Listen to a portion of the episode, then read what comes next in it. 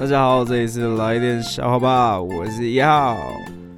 哎，大家知道《告白气球》这首歌是怎么来的吗？就有一天呢、啊，我们的周董他就想啊，要唱什么新歌好，然后想着想着就睡着了。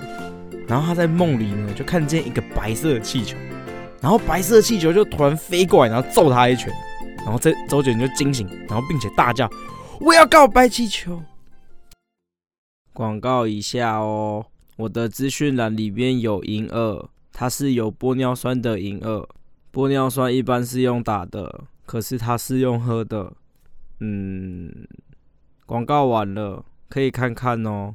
送礼自用两相宜。